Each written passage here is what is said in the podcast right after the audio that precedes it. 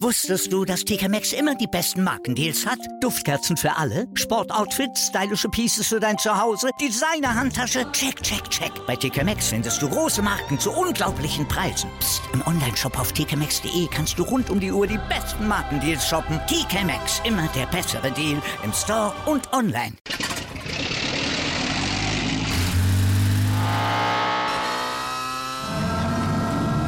Von 0 auf 100. Aral feiert 100 Jahre mit über 100.000 Gewinnen. Zum Beispiel ein Jahr frei tanken. Jetzt ein Dankeschön, rubbellos zu jedem Einkauf. Alle Infos auf aral.de. Aral, alles super.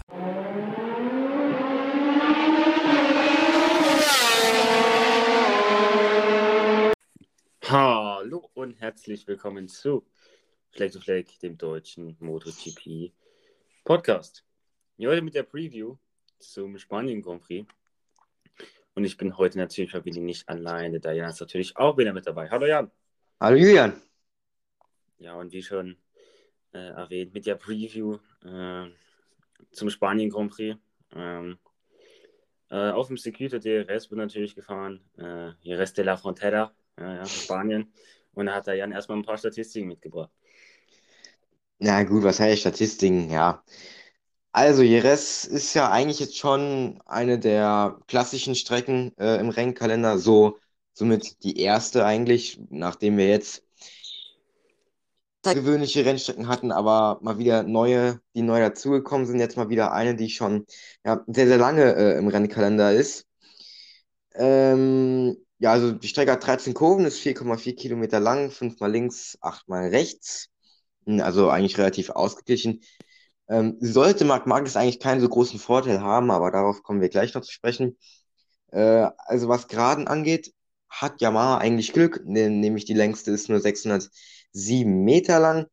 Hm, natürlich die Jorge Lorenzo, die letzte, die Haarnadel, ist somit die ja bekannteste, denke ich. Natürlich Dani Petrosa hat auch eine Kurve, äh, selbstverständlich natürlich.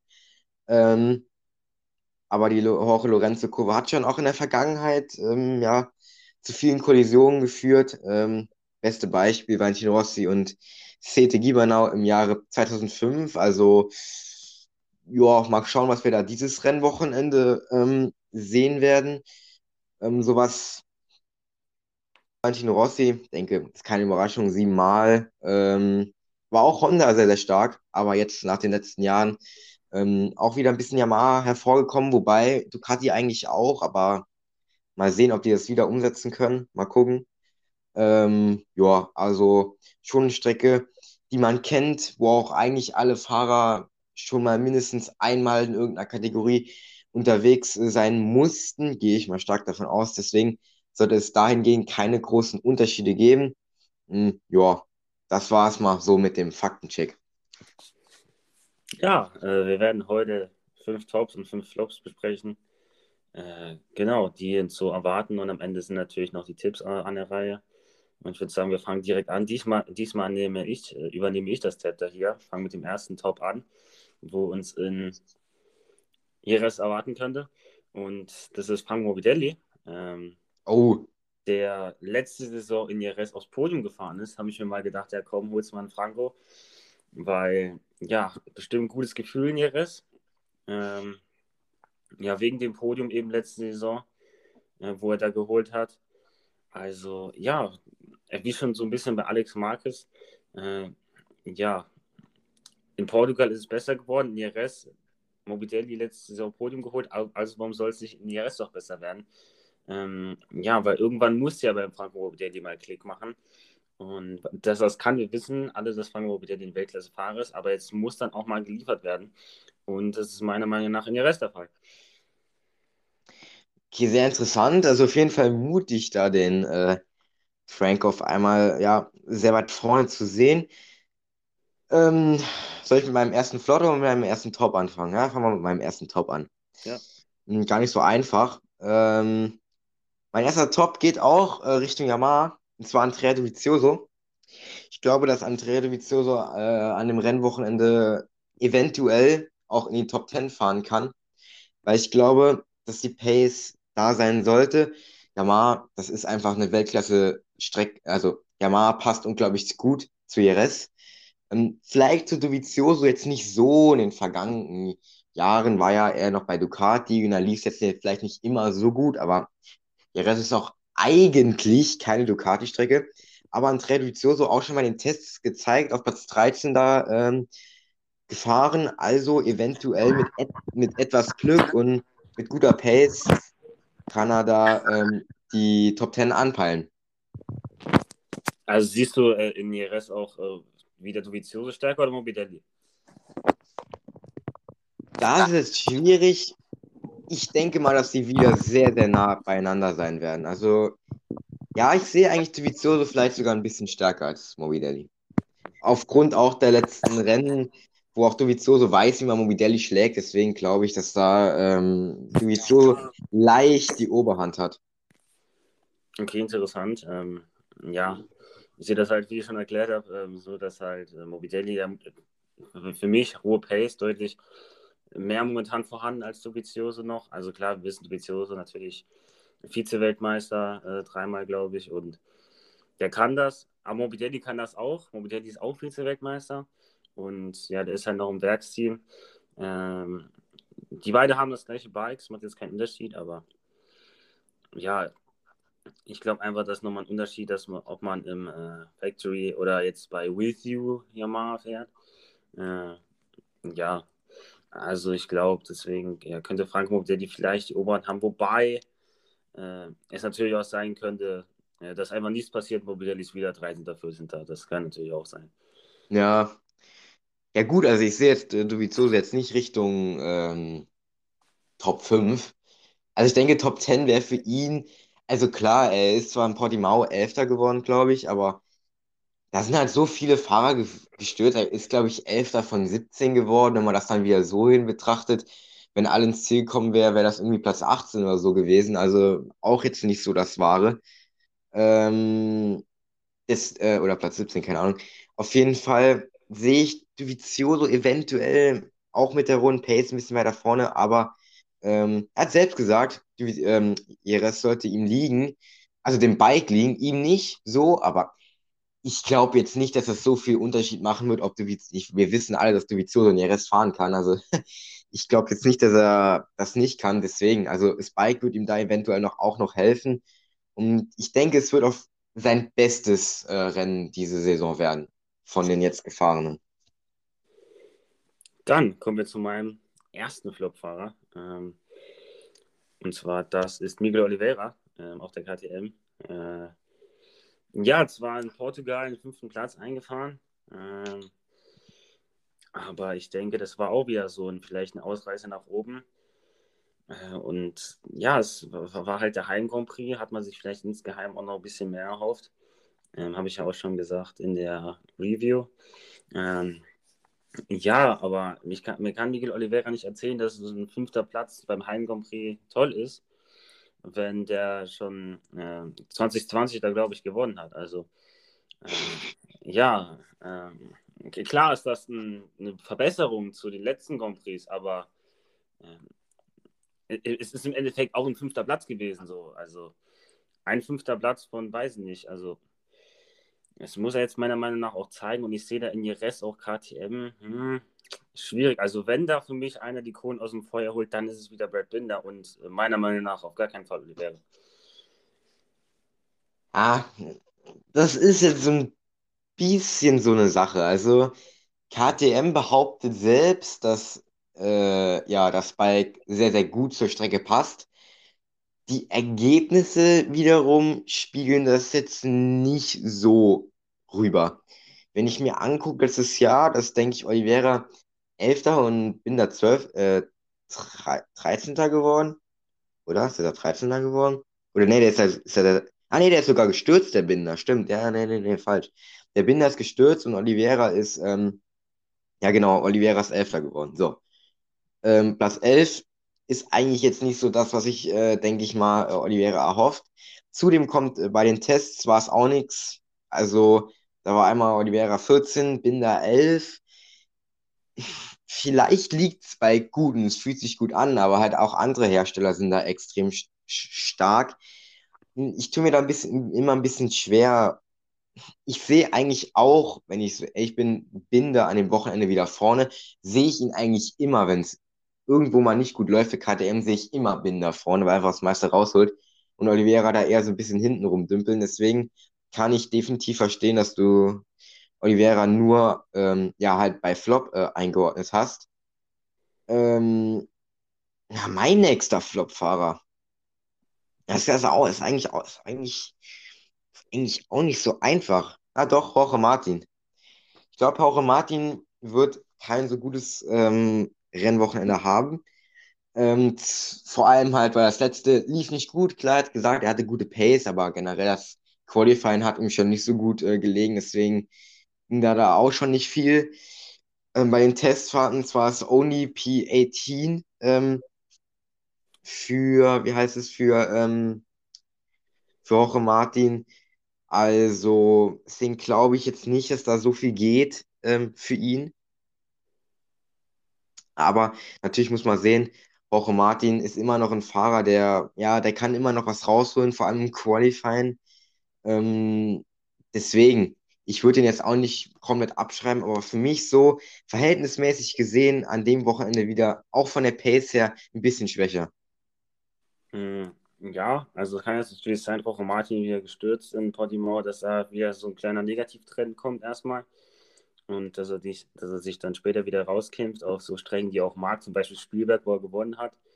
Ähm, ja, äh, definitiv kann man das, ähm, kann man das nachvollziehen, aber der, der Martinator mh, hm, ist halt immer so eine Wundertüte. Der ist auf einmal da und man weiß nicht, warum er da ist. Ähm, ja, also Martinator auf jeden Fall gespannt, äh, wie er jetzt auch mit dem Druck umgeht, ähm, weil ist ja halt so die Silly Season geht langsam los für die Cockpits fürs nächste, fürs nächste Jahr. Und dann wird, das wird ein heißer Shootout um das äh, Werks Ducati Bike. Äh, ob Bastianini, ob Rojo Martin oder doch dann Miller am Ende behält. Und ja, von daher darf die äh, Abwärtsspirale jetzt nicht für, für, ihn weitergehen. Aber dennoch ist eine Chance, dass sie natürlich für, sie, für ihn weitergeht. Und ja, deswegen ähm, auch völlig äh, nachvollziehbar. Ähm, ja, ich komme zu meinem zweiten Flowfahrer, ähm, äh, zu meinem äh, zweiten ähm, Topfahrer. Das ist für mich Stefan Brade, ähm, der eine Wildcard an diesem Rennwochenende bekommt und für in den Farben von HLC an den Start geht. Ähm, Stefan Brade äh, war eigentlich immer gut in IRS. Mhm. Auch äh, letzte Saison mit im Training vor allem. Ähm, Im Qualifying ist er, glaube ich, auch in Q2 gekommen. Mhm. Äh, ja, also ich glaube, äh, Rest testet er auch immer sehr, sehr viel für Honda. Und ja, wir würden es natürlich alle wünschen als Deutsche, äh, dass Stefan Bradl dann Jerez auch gut mitfährt und da die deutschen Flaggen hochhält. Ja, hast absolut recht. Also Stefan Bradl hm, war echt zuzugeben, auch auf meiner Liste. Deswegen mache ich ihn jetzt auch bei Top, weil ich wollte ihn eigentlich auch äh, als letztes eigentlich ansprechen. ähm, aber wenn du es schon vorwegnimmst, ja, ist eigentlich auch ein Topfahrer von mir an dem Wochenende.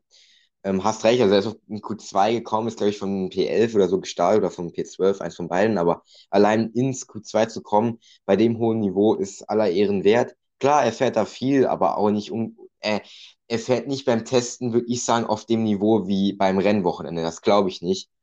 Deswegen Stefan Bradl also schon so ein Fahrer, der um die Punkte kämpfen kann. Ich denke, die Rookies, da sollte er eventuell sogar schneller sein, würde ich sagen, als so, als so ein Darren Binder, die Gian Antonio, Fernandes, Gardner, sollte eigentlich schon, sollte eigentlich schon schneller sein. Ähm, und dann mal gucken, was geht. Vielleicht mit ein bisschen Glück Top 10, aber ich glaube, das ist ein bisschen zu weit hergeholt. Ich denke, so, so Platz 15, 14, 13 kann er anpeilen. Das wäre schon wirklich super für ihn auch Punkte zu bekommen in der Saison. Das ist seine erste Wildcard am Wochenende, die er äh, einsetzt. Ich glaube, neben Misano oder so. Äh, oder ist es Misano? Ich glaube schon. Also, ähm, werden wir sehen, was äh, Prado reißen kann, aber definitiv auch äh, bei mir ähm, ganz vorne mit dabei, was die Topfahrer angeht. Dann äh, komme ich zu meinem zweiten Flopfahrer. Das ist Inja Bastianini auf meiner Liste.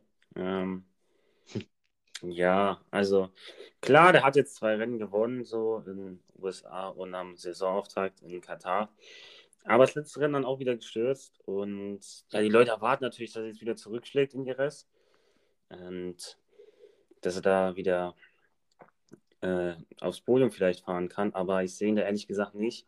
Ich sehe ihn da jetzt eher eigentlich wieder in so gute Gefühl, wo man ihn wirklich gesehen hat, so am Rande der Top Ten, so da mitkämpfen. Ich glaube, das waren schon ja, einfach ein paar Standout-Weekends, wo er da gehabt hat, wo er da gehabt hat, wo wirklich alles gepasst hat und die anderen auch vielleicht hier und da mal einen Fehler gemacht haben, wie zum Beispiel Marcus in Austin.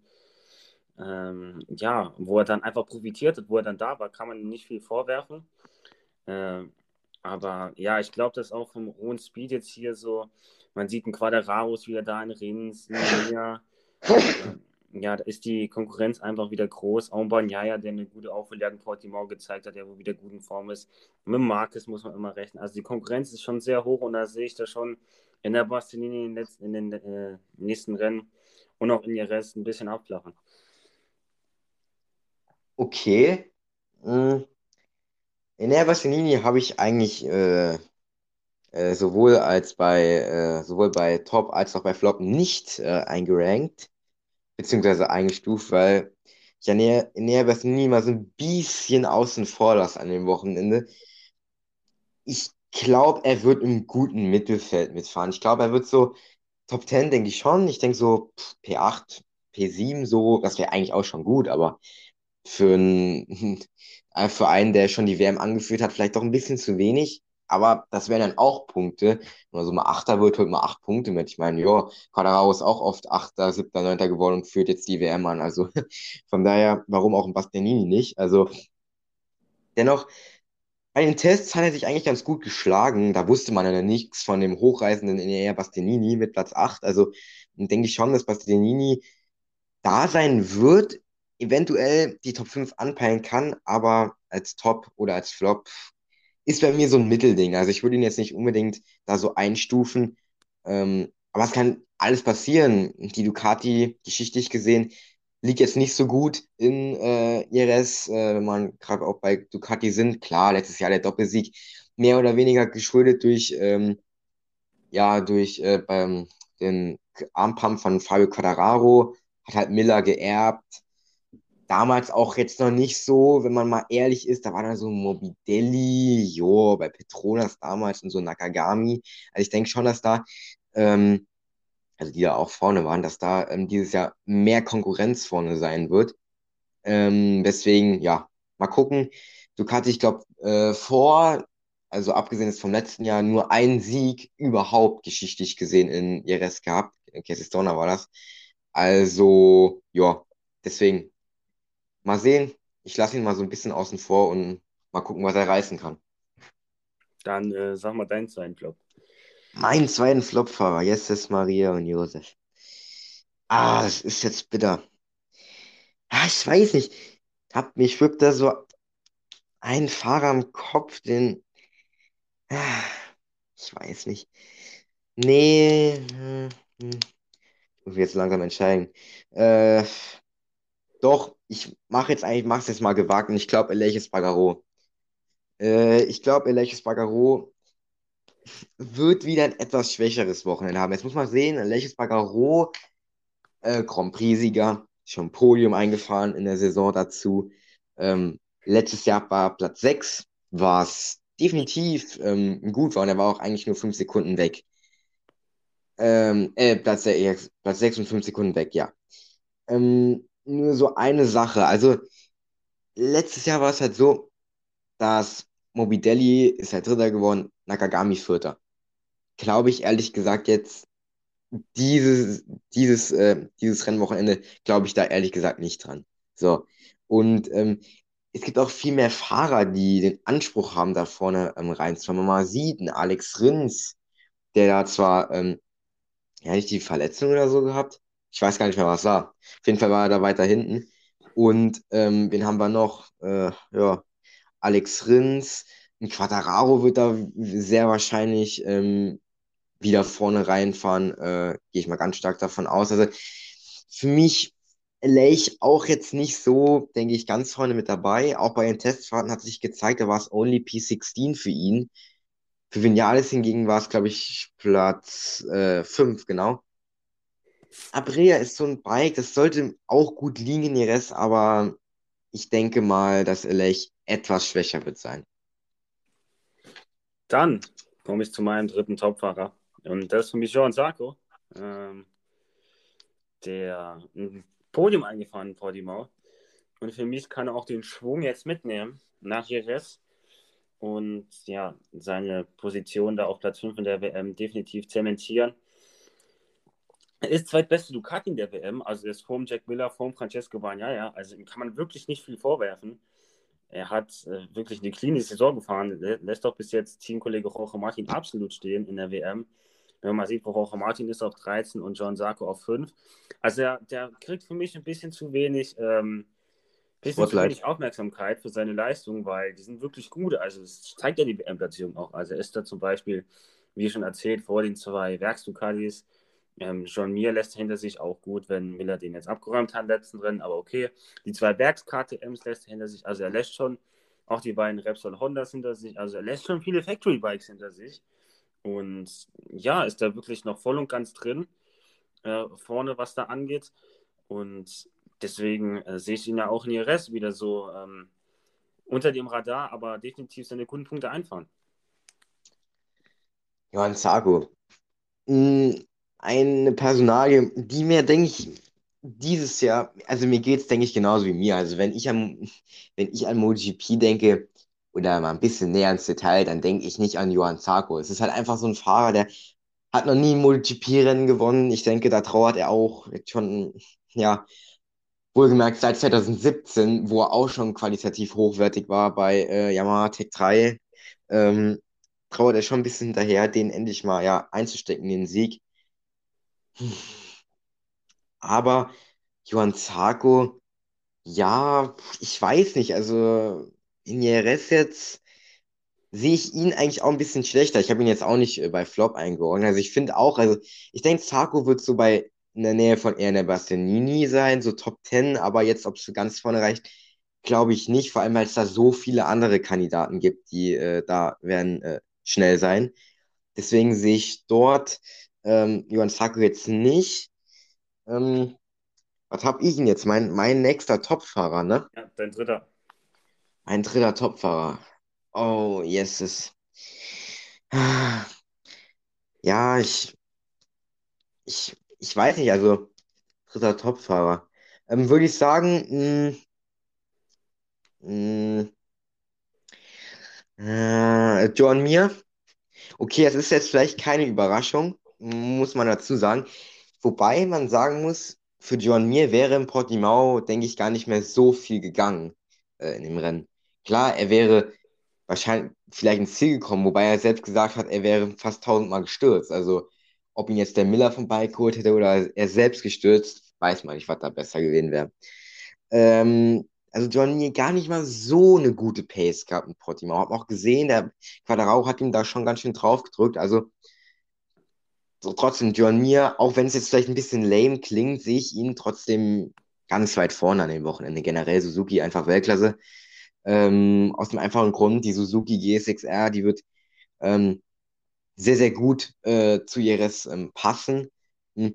Vielleicht zu John Mir schon auch, denke ich, ganz gut. Er ist da 2021 äh, Fünfter geworden, was auch definitiv okay ist oder okay war. Und ähm, warum auch nicht dieses Jahr? Und die Suzuki ist dann auch noch deutlich besser als letztes Jahr. Deswegen sehe ich ihn dort schon ja, auf dem Podest, aber das sieht er ja nachher bei meinen Podiumstipps. Ähm, ja, dann äh, komme ich mit meinem dritten Flopfahrer um die Ecke. Und das ist für mich Polis Bagaro. Äh, der für mich, weiß ich nicht, also nur drittbeste Honda in Portimao geworden. Klar, nur ein paar Zehntel, auch hin, nur ein paar Tausend hinter der weltbesten Honda, aber ich weiß nicht. Also Podium in Katar hat man schon gedacht, jawohl, das ist jetzt vielleicht mal was. Äh, Todesberger endlich warm geworden mit der Honda, aber dann hm, nicht so richtig in Tritt gekommen. Klar, er ist zwar nur ein Punkt hinter Marc Marquez in der WM, aber der hat auch Rennen verpasst und äh, ja, in Austin hat dieses Problem gehabt. Deswegen, ja, äh, Todesbank eigentlich für mich macht er zu wenig für einen Repsol-Honda-Fahrer. Klar, das Bike ist vielleicht auch nicht auf dem Niveau, äh, wo es sein sollte, aber Polis Bagro, da ist jetzt auch so langsam mal die Schonzeit vorbei und da muss jetzt auch langsam mal richtig was kommen, weil Honda hat, äh, Honda kann einfach nicht mehr auf den Schultern von Marc Marquez getragen werden. Das ist, denke ich, klar, weil dass einfach zu viel passiert und dass Honda jetzt wieder in den nächsten Jahren nur auf den Schultern von Marc Marquez getragen werden kann, glaube ich nicht. Die brauchen noch einen zweiten guten Fahrer, der da dieses Team ein bisschen mit grünen Ergebnissen versorgt, weil das es nur Marc Marquez jetzt in Zukunft wieder kann, ähm, glaube ich nicht. Ähm, klar, Marc Marquez wird sicherlich wieder zurückkommen und so, aber ja, Honda braucht einfach diesen zweiten guten Fahrer, der dann, wenn Marc Marquez nicht da ist, die Punkte holt. Und das hat Folis Bagaro meiner Meinung nach noch äh, ja, äh, zu wenig getan in der gesamten Zeit von Honda. Klar, Podium Katar, bla bla bla, aber es muss halt jetzt auch mal irgendwann mal auch mal wiederkommen, ja. Ähm, ist halt so bei Honda, wie du gesagt hast, die brauchen noch einen zweiten Fahrer, der so wenigstens so ein bisschen auf dem Level von Marc Marquez ist. Man sieht in der Saison, Marc Marquez, der ist schlagbar. Ich denke, das sieht man. Ähm, zudem würde ich sagen, äh, was würde ich sagen? Achso, Pulas Bagaro, ja, wie du sagst, Podium in Katar, aber seitdem ist da gar nichts leider mehr dazugekommen. Ähm, damals bei Honda hatte man halt immer noch so Dani Petrosa.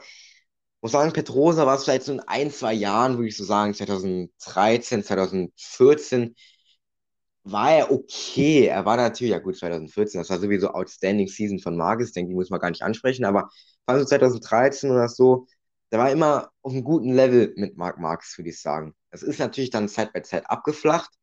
Ähm, 2017 war auch noch okay, wo er auch noch zwei Rennen gewonnen hat. Also da war halt so ein Fahrer, Jorb, der ist halt immer Top 10 gefahren. Marc Marquez, natürlich war er immer im Schatten von Marc Marquez, aber er war da und er hat zusätzlich auch noch gute Punkte mit in die Konstrukteursmeisterschaft mit eingebracht. Das war so immer so Dani Petrosas, nicht Aufgabe, aber so das, was er gemacht hat. Und da fehlt Bruder Bagaro auch einfach was. Ähm, für mich fehlt bei ihm, so wenn ich ihn so zuhöre, auch immer so, habe ich ja im letzten Podcast schon gesagt, so ein bisschen die Motivation. Der hat keinen Elan. In dem Interview, was er mit Alex Hofmann äh, geführt hat, das war ja, ich weiß nicht, ich weiß nicht, was er hat. Also so motivationslos habe ich selten MotoGP-Fahrer gesehen. Jetzt nichts gegen ihn. Also vielleicht meine ich das auch nur. Ich meine, ich kenne ihn eh nicht. Also vielleicht ist das auch seine normale Art, aber fand ich ein bisschen komisch. Ähm, aber ich denke, wird jetzt keine Katastrophe am Wochenende, hat auch gezeigt, hier bei den Testfahrten war es okay mit Platz 4, aber das sind halt auch Testfahrten. Das waren halt auch andere Bedingungen damals im Februar noch, da war es kühler und so. Deswegen vielleicht nicht so repräsentativ, aber er wird, denke ich, nicht mit um den Sieg kämpfen und auch, glaube ich, nicht um mit Podium, aber Top 10 muss und ist, denke ich, auch drin. Dann komme ich zu meinem dritten Flop-Fahrer, und zwar Merck Vinales. Ähm, Finales, ja, so ein bisschen wieder abgeflacht. Also er hatte ein gutes Rennen in Austin, wo auch Alex Spagaro geschlagen hat, was wirklich gut war. Ähm, aber letztes Rennwochenende war ja wieder nix. Ähm, wie uns auch der gute Markus Zerbeck auch äh, immer schöne Insights bringt, ist auch bei den Interviews immer so ein bisschen mürrisch, so ein bisschen ist nicht schlecht gelaunt, aber ähm, weiß auch nicht so ganz, wo er was hängt. Dann will er, dass sich das Bike äh, das April, das Bike soll für ihn anpassen, was meiner Meinung nach nicht geht, denn er soll sich ans Bike anpassen. Ähm, Vinales hat noch nicht das Maximum aus der April herausgeholt. Das zeigt auch in Aleix Bagaro. Ähm, ja, also er fällt da wieder so ein, so ein Muster und ich kann ihm nur raten, dass er da so langsam wieder rausfällt, weil es gibt noch andere Fahrer, die einen Platz in der MotoGP gerne wollen. Und wenn er, und Aprilia ist ein heiß begehrtes Team jetzt, ähm, nachdem man gesehen hat, dass die, wo die können landen äh, in dem Rennen. Vinales muss aufpassen. Ich denke jetzt nicht, dass er jetzt bald schon zu Ende ist, seine Reise bei Aprilia. Ich denke schon, dass er da so langsam in, in Fahrt kommt. Aber jetzt, besonders jetzt in Jerez, hm, weiß ich nicht. Es ist ein bisschen schwierig. Jerez sollte ihm eigentlich liegen. Aber wie ich auch schon gesagt habe, sehe ich Aprilia eigentlich im Gesamten etwas schwächer am Wochenende. Ähm, aber wir müssen sehen, aber so allein von der Art und von der Einstellung her sehe ich Vinales eher als Flop-Fahrer, aber kann ich mich natürlich auch täuschen. Vinales ist definitiv ein schwieriges Thema. Ähm, ja, äh, muss man schauen, wie sich wieder sein, im Vergleich zu seinem Teamkollegen vor allem, das ist natürlich immer die Messlatte, das ja, zeigt, ja. weil Lex holt immer das meiste eigentlich raus mit der Brille und das muss eigentlich immer so das Ziel sein, für jeden MotoGP-Fahrer seinen Teamkollegen zu schlagen. Und das ist bei Melvin Vinales bis auf Austin, was eine Ausnahme war, nicht der Fall. Deswegen mal gucken, wie er sich in äh, Jerez entwickelt. Ist natürlich auch spannend zu sehen, ähm, ob er das und wie er das macht, weil ja, dass er es kann, ist unumstritten, aber er muss halt dann mal abrufen. Mhm, genau. Dann komme ich zu meinem vierten Topfahrer. Das ist für mich Fabio Di Antonio, ähm, der letzte Saison in der, äh, in der Moto 2 in Jerez gewonnen hat. Und ich finde, der könnte jetzt auch mal so langsam zeigen, hallo, nicht nur in der Bastianini hat mal was aufs Punktekonto für uns eingezahlt, ich will auch da mal was dazu beisteuern, weil die einzigen Punkte, die Gresini eingefahren hat, sind immer noch die von der Bastianini. Ja. Und das muss sich mal, denke ich, langsam ändern. Und wie das gleiche bei Alex Marquez und Morbidelli. Bei Alex Marquez war es in Portimao, bei Morbidelli war es in äh, ja, Jerez, letzte Saison im Podium und jetzt Fabio Di Gian Antonio mit dem Sieg in der Moto 2. Also er mag die Strecke, er kann die Strecke.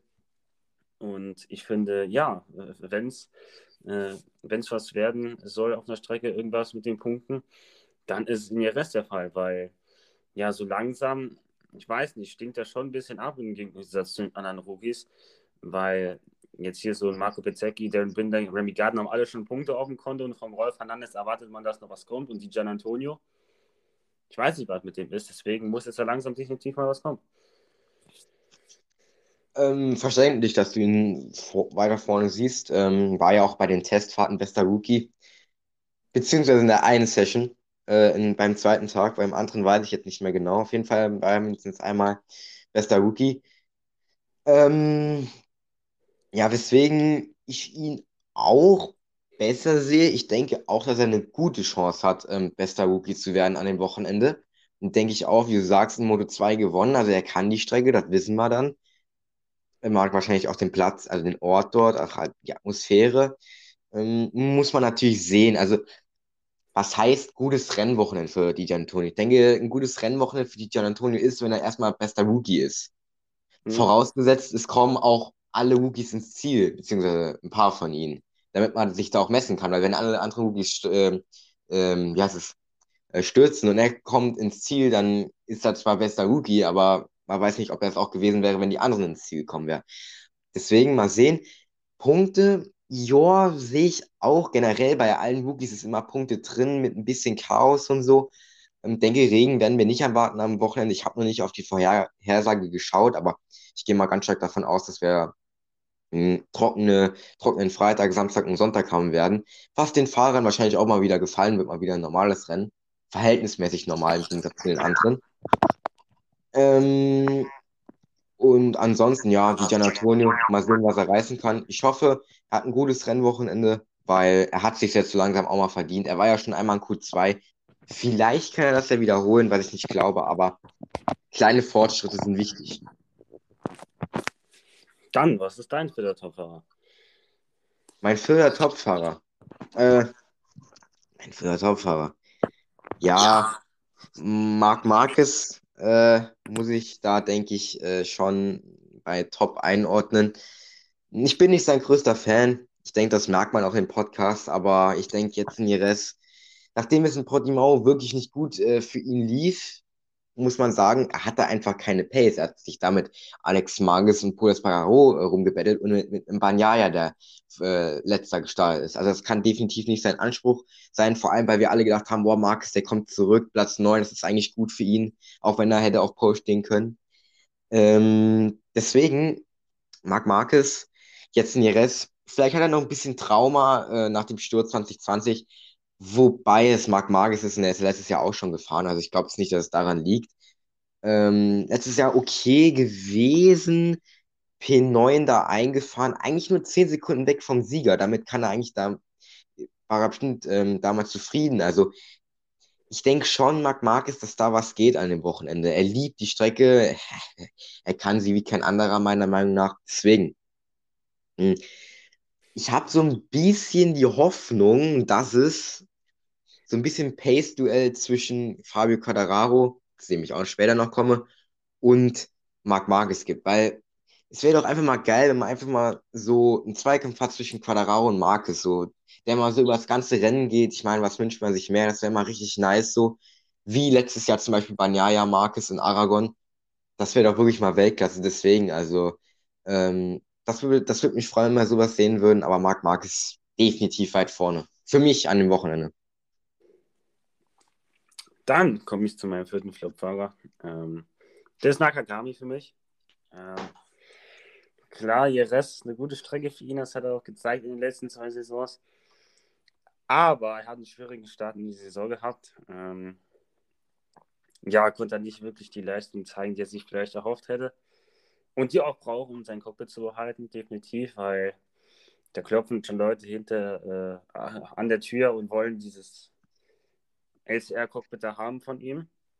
Und da ist momentan einfach zu wenig. Und ich glaube, wir haben ja schon vor, wir haben ja schon gesehen, dass Nakagami sehr, sehr ähm, anfällig ist, wenn es in Drucksituationen geht. Das haben wir letztes Jahr, das haben wir 2020, glaube ich, in Aragon mhm. gesehen, wo er gestürzt ist. Das haben wir immer darum gesehen, wenn es ums Podium geht, in Valencia 2020, glaube ich, auch mal. Und immer wenn er so in die Nähe eines Podiums gekommen ist, hat er es dann weggeworfen oder so.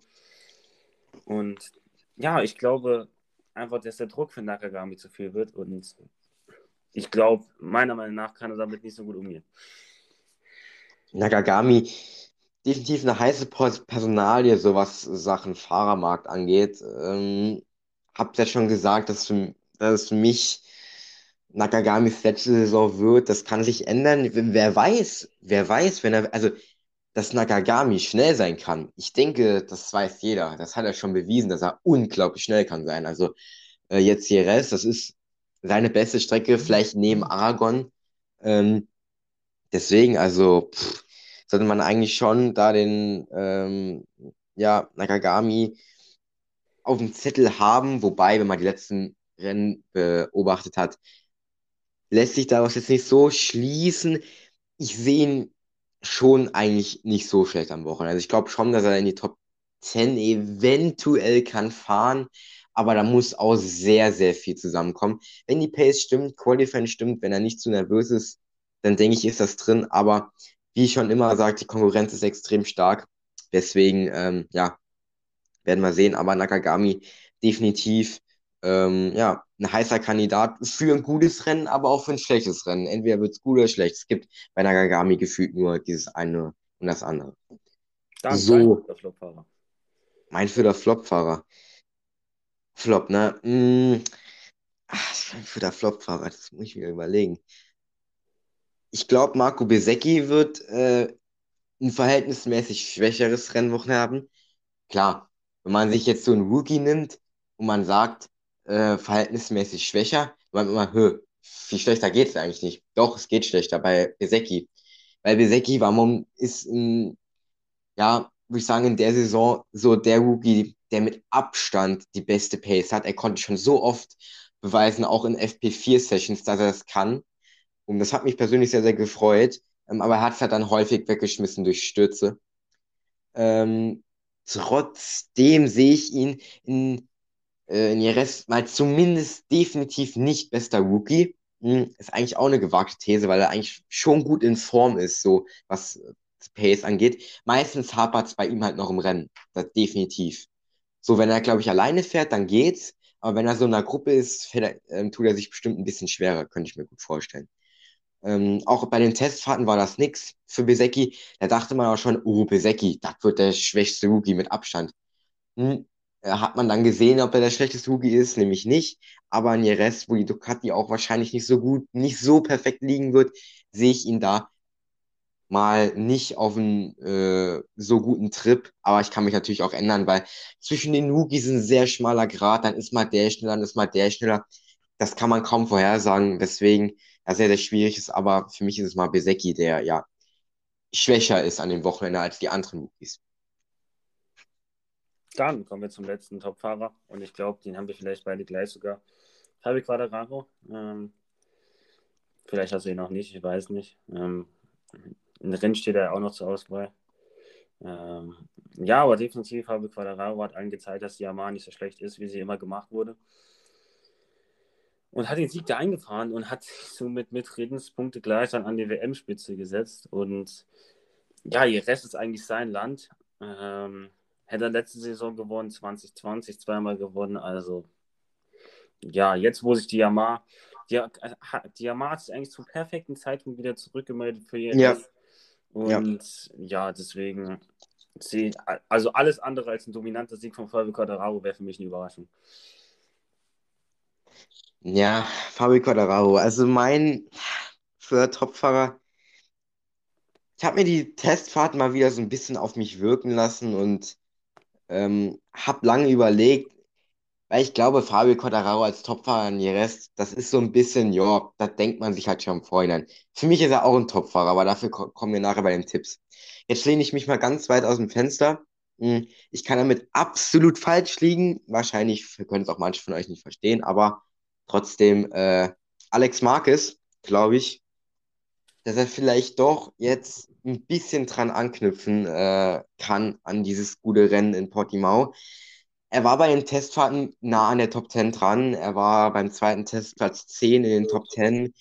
Ähm, es ist eine Strecke, die Honda sollte liegen. Klar ist er letztes Jahr gestürzt, aber Alex Marquez ist halt so eine Wundertüte. Bei dem kann man immer sagen, ja, wird gut oder ja, wird kacke. Also, das hat nicht so viel zu sagen, welches Ergebnis er im vorherigen Rennen eingefahren hat. Hat nichts zu sagen. Ich meine, vor Portimao war, war er auch kacke. Und er ist trotzdem, hat trotzdem ein gutes Rennen gehabt. Deswegen, Alex Marquez, da wirst du dich wahrscheinlich freuen. Ich glaube so ein bisschen an ihn, weil ich weiß nicht, so in letzter Zeit Alex Marquez, ich weiß nicht, so, ja, ich weiß nicht, ist halt so, ja, ich kann es auch nicht so ganz erklären, das ist irgendwie witzig, so ihm immer, ja, wie soll ich sagen? Ich meine, du bist Fan von ihm mhm. und ich finde ihn jetzt, ich finde ihn ehrlich gesagt auch nicht so schlecht. Ich freue mich eigentlich immer, wenn er gut ist, weil ja, dann bist du eigentlich auch immer ganz gut drauf, so.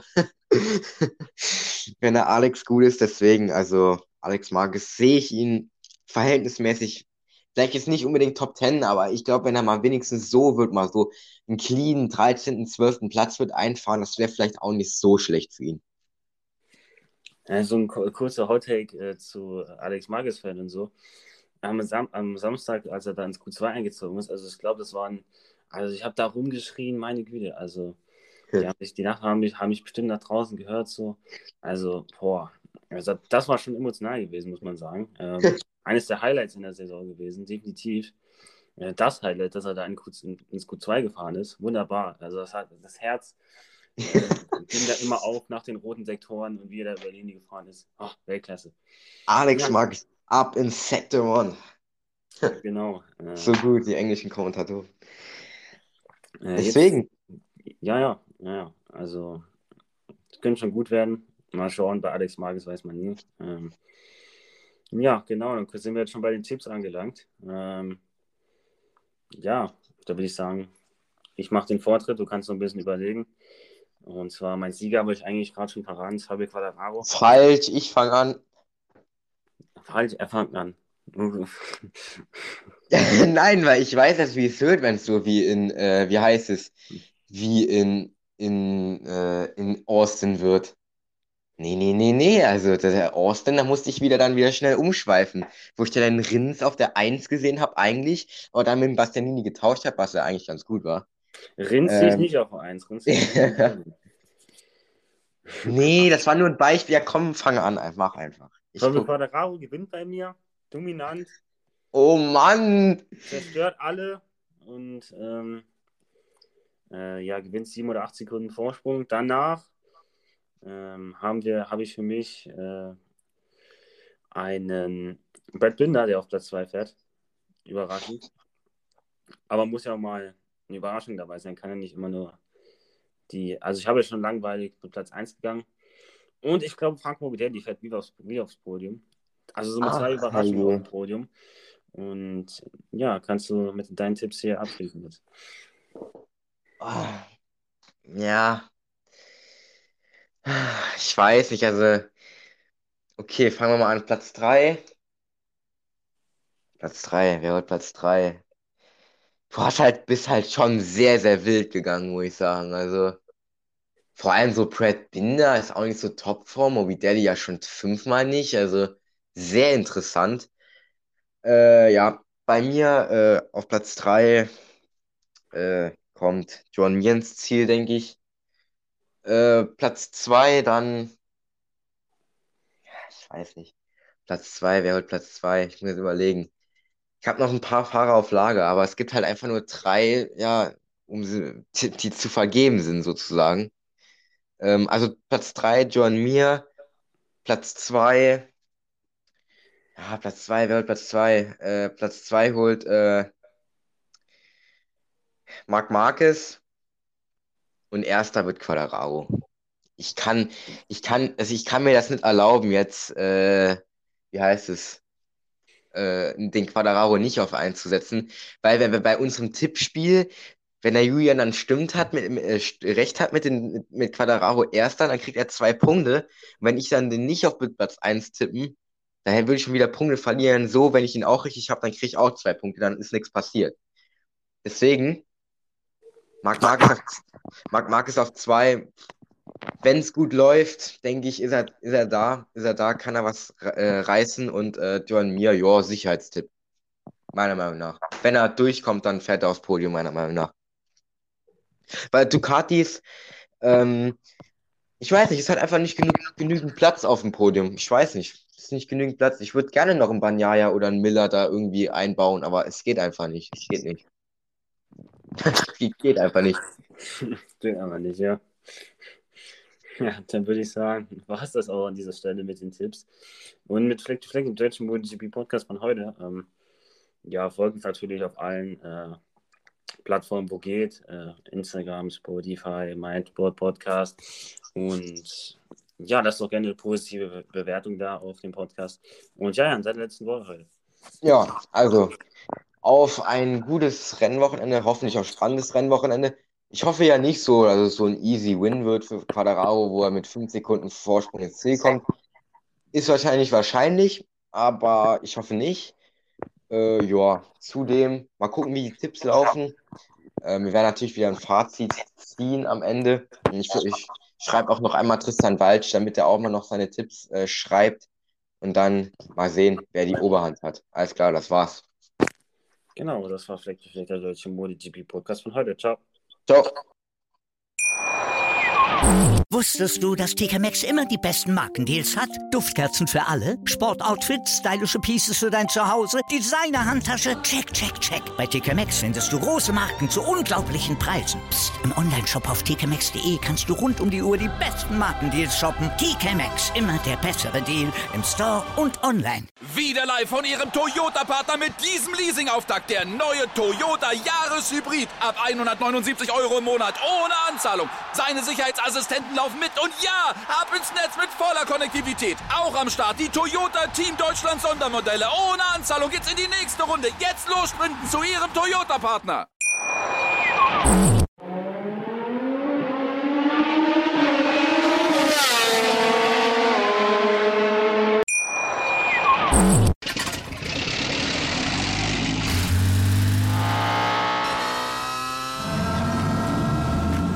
Auf 100. Aral feiert 100 Jahre mit über 100.000 Gewinnen. Zum Beispiel ein Jahr frei tanken. Jetzt ein Dankeschön, rubbellos zu jedem Einkauf. Alle Infos auf aral.de. Aral, alles super. Wie viele Kaffees waren es heute schon? Kaffee spielt im Leben vieler eine sehr große Rolle. Und das nicht nur zu Hause oder im Café, sondern auch am Arbeitsplatz. Dafür gibt es Lavazza Professional. Kaffee am Arbeitsplatz, der genauso lecker schmeckt wie in eurem Lieblingscafé. Die perfekte Kaffeelösung für jede Art von Unternehmen. Klein, mittel, groß. Ihr habt auf jeden Fall einen Kaffee, der schmeckt.